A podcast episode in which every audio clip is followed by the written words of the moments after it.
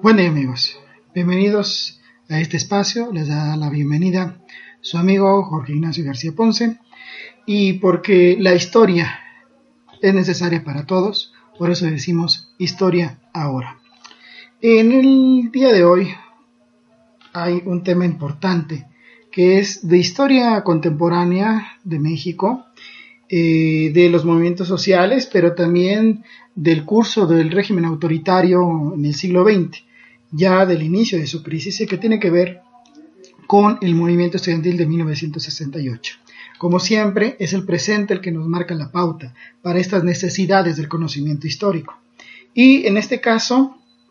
el presente nos asaltó con una noticia muy importante. El 20 de agosto de, este año,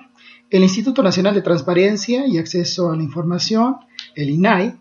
eh, a través de su presidenta, Jimena Puente, ordenó a la PGR entregar una versión pública o la versión pública de las averiguaciones previas que involucran nada más y nada menos que al expresidente Luis Echeverría Álvarez, obviamente por los casos de eh, el 2 de octubre de 1968 y el 10 de junio de 1971. Eh, el INAI, en este sentido, o con este acto, revoca la reserva de 12 años que la PGR había impuesto a estas, a estas averiguaciones que habían iniciado en tiempos del presidente Vicente Fox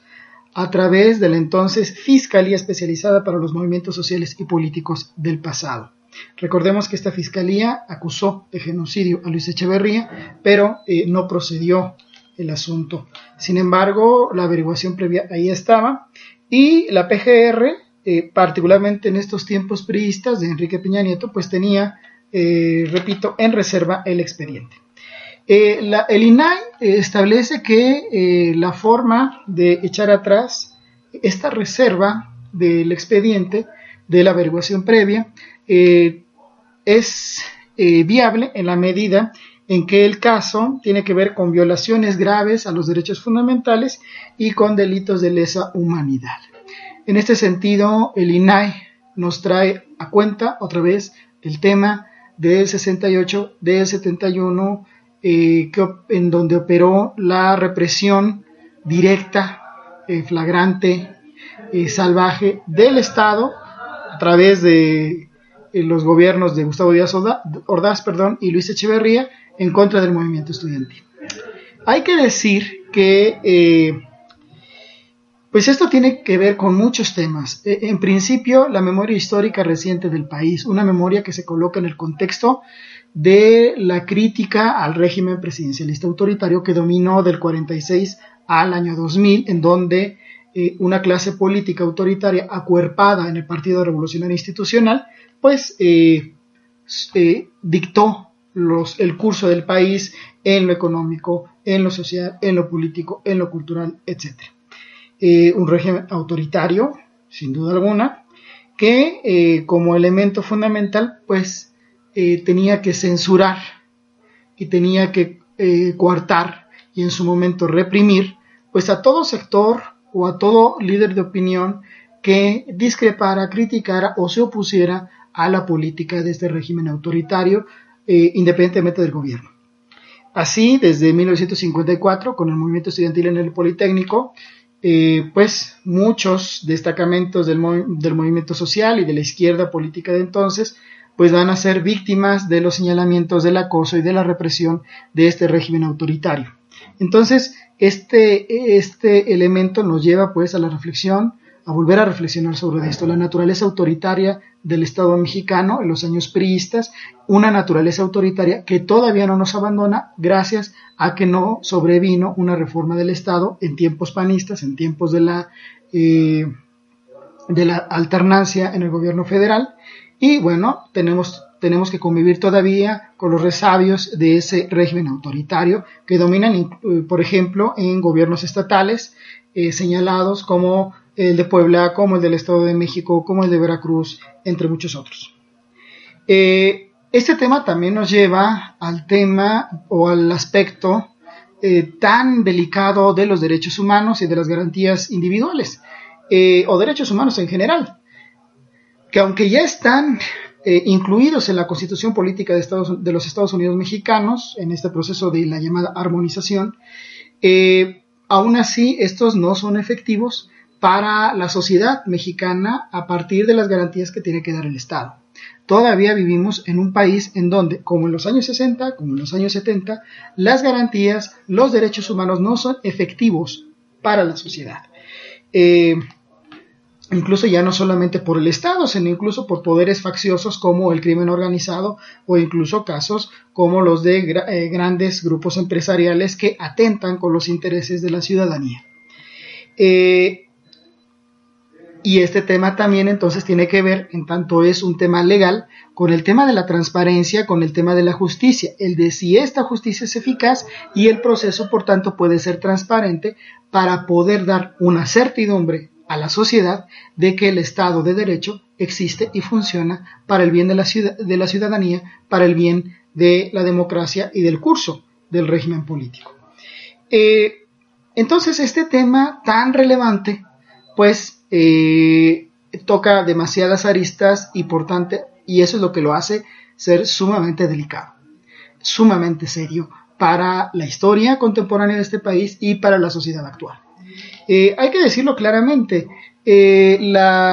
los sectores medios de los años 60 que fueron beneficiarios del desarrollo económico de entonces, de la cierta paz política de entonces, es en los 60 que los sectores medios entonces ya al no verse incluidos dentro del régimen político, tienen que eh, manifestarse, tienen que oponerse, tienen que rebelarse en contra de ese régimen. Eh, la huelga de 66 en la UNAM, el movimiento del 68, los inicios del movimiento, del movimiento estudiantil en 1971 son parte de este proceso en donde los sectores medios eh, expresados a través del movimiento estudiantil empezaron a reclamar al Estado este carácter autoritario. Eh, la falta de inclusión política de los sectores medios tuvo ese costo. Y, el régimen no tuvo la capacidad, no tuvo la habilidad y la visión de resolver de otro modo esta relación con los sectores medios que reclamaban espacios políticos, sino a través o de la cooptación o de la represión directa de sus manifestaciones sociales y políticas. Eh, es decir, los años de alguna reforma política que incluyera los sectores medios organizados, eh, pues tardaría bastante, hasta finales de los 70 y a lo largo de los 80 y 90. Eh, la inclusión de los sectores medios organizados, pues se daría realmente hasta eh, finales del siglo, del siglo XX. Es decir, el régimen autoritario tardó mucho en adecuarse a esas demandas y esa fue parte pues de su debilidad y al final de su debacle como, como régimen vigente. A partir de los 60, los sectores medios van a tener un carácter mm, crítico, opositor, y se van a expresar ya sea en términos políticos pacíficos dentro del marco constitucional, ya sea a través de partidos políticos, organizaciones sociales, sindicales, eh, a través de actividades culturales, manifestaciones culturales de todo tipo, pero también a través del movimiento armado, a través de la lucha armada, como por ejemplo la Liga Comunista 23 de septiembre, que estuvo integrada fundamentalmente por jóvenes universitarios que al desencantarse eh, de la vida política por la represión del Estado, pero también al desencantarse de ciertas organizaciones de izquierda, como en el entonces Partido Comunista Mexicano, se van a volcar a la lucha armada y van a ser sacrificados eh, eh, en la primera mitad de los años 70. Entonces, este capítulo del 68, del 71, pues evidentemente, evidentemente tiene que ser esclarecido históricamente, políticamente, jurídicamente. Porque solo así, como bien lo, establece la presidenta del INAI, Jimena Puente, eh, es una forma de sanar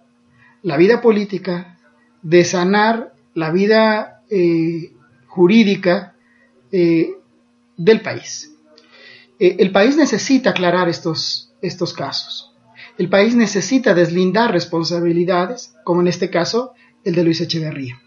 Hay dos libros muy interesantes, quizás los mejores al, momento, sobre el 68, que son La Estela de Tlatelolco, de Raúl Álvarez Garín, y La Libertad Nunca se Olvida, Memoria del 68, de Gilberto Guevara Niebla. De Gilberto Guevara Niebla, perdón.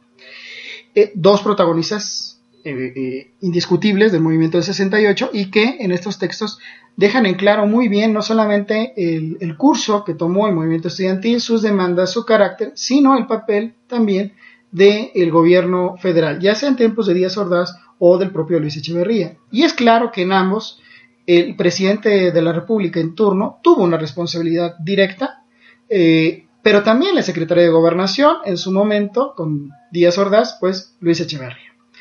Eh, el Estado, en vez de procurar la inclusión eh, política y en un marco de derecho y en un marco democrático de la juventud, pues decidió contenerla, decidió hacer una represión incluso preventiva. Y una vez que se le desató el proceso, después de la represión de, este, de los estudiantes de la vocacional 5, eh, que fue el inicio del movimiento 68, y de la represión eh, de los estudiantes de las, de las preparatorias 1 y 2 del centro histórico que estaban en ese entonces en lo que ahora es el, bueno, lo que siempre ha sido el Colegio San Ildefonso,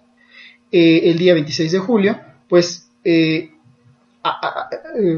el Estado que quería hacer una represión preventiva, pues de pronto se encontró con un movimiento estudiantil que de todos modos nunca escuchó, nunca entendió, nunca asimiló y también con el que tuvo que enfrentar a través de una represión. Es decir, el, Estado eh, dirigido por una clase autoritaria, eh, pues también tiene que ser sanado, el Estado mexicano tiene que ser sanado eh, con la búsqueda y el encuentro con la verdad histórica y la verdad jurídica. Si Luis Echeverría Álvarez pisa la cárcel o no, creo que es lo de menos. Lo que se debe de aclarar es la verdad histórica y, repito, la verdad jurídica. Se deben de deslindar responsabilidades. Eh, se debe de señalar que eh, este personaje, Luis Echeverría, tiene una clara responsabilidad, como lo dicen los datos históricos eh, de estos autores que ya hemos citado y otros, como también lo dice la documentación que hay en archivos, como por ejemplo los de la Dirección Federal de Seguridad, que se encuentran en el, en el AGN, y como lo dicen, pues también muchos otros estudios dentro y fuera del país. pero además, Creo que esta verdad histórica es necesaria para deslindar la responsabilidad de los actores políticos. Es decir, no solamente fue Luis Echeverría, fue un régimen autoritario que encarnaba o era encarnado por el PRI, el mismo PRI que hoy gobierna y que parece no olvidado estas prácticas autoritarias. ¿Qué tiene que decir el PRI de estas prácticas? El PRI nunca ha pedido disculpas sobre eh, o sobre estos temas, sobre la represión que hubo a muchos movimientos sociales en los 50, 60, 70, 80. Nunca ha pedido disculpas, eh, eh, ya no digamos por la represión social, por la represión política, sino por toda su práctica autoritaria y también por sus malas operaciones económicas en los años 70, 80, 90. Es decir, el PRI sigue campante cuando tiene responsabilidades históricas muy graves. Entonces, eh, pues bienvenida la solicitud que hace eh, el INAI, a través de su presidenta Jimena Puente, sobre el expediente eh, de Luis Echeverría en torno a los casos del 2 de octubre del 68 y 10 de junio del 71, y esperemos entonces que este capítulo termine bien para el país, lo que quiere decir acabar eh, o terminar con una verdad histórica y una verdad jurídica que deje satisfecho al país, a la sociedad y que le permita conciliar una memoria política muy compleja y muy dolorosa porque lo que viene en este siglo, pues sin duda alguna que es también complejo y necesitamos resolver nuestros pendientes históricos. Amigos, dejo estos elementos, dejo este tema a su consideración y eh, repetimos, eh, su servidor, Jorge Ignacio García Ponce, asume una responsabilidad en tanto historiador en que el conocimiento histórico no solamente debe estar reservado a lo que tengo a mis espaldas, es decir, los libros, sino que la historia tiene que salir a este tipo de espacios para que la gente no solamente se entere, sino que también tome una posición. Porque la historia es necesaria para todos en el presente. Y porque la historia es necesaria para todos, por eso la historia ahora. Muchas gracias amigos y nos vemos en la siguiente emisión. Hasta luego.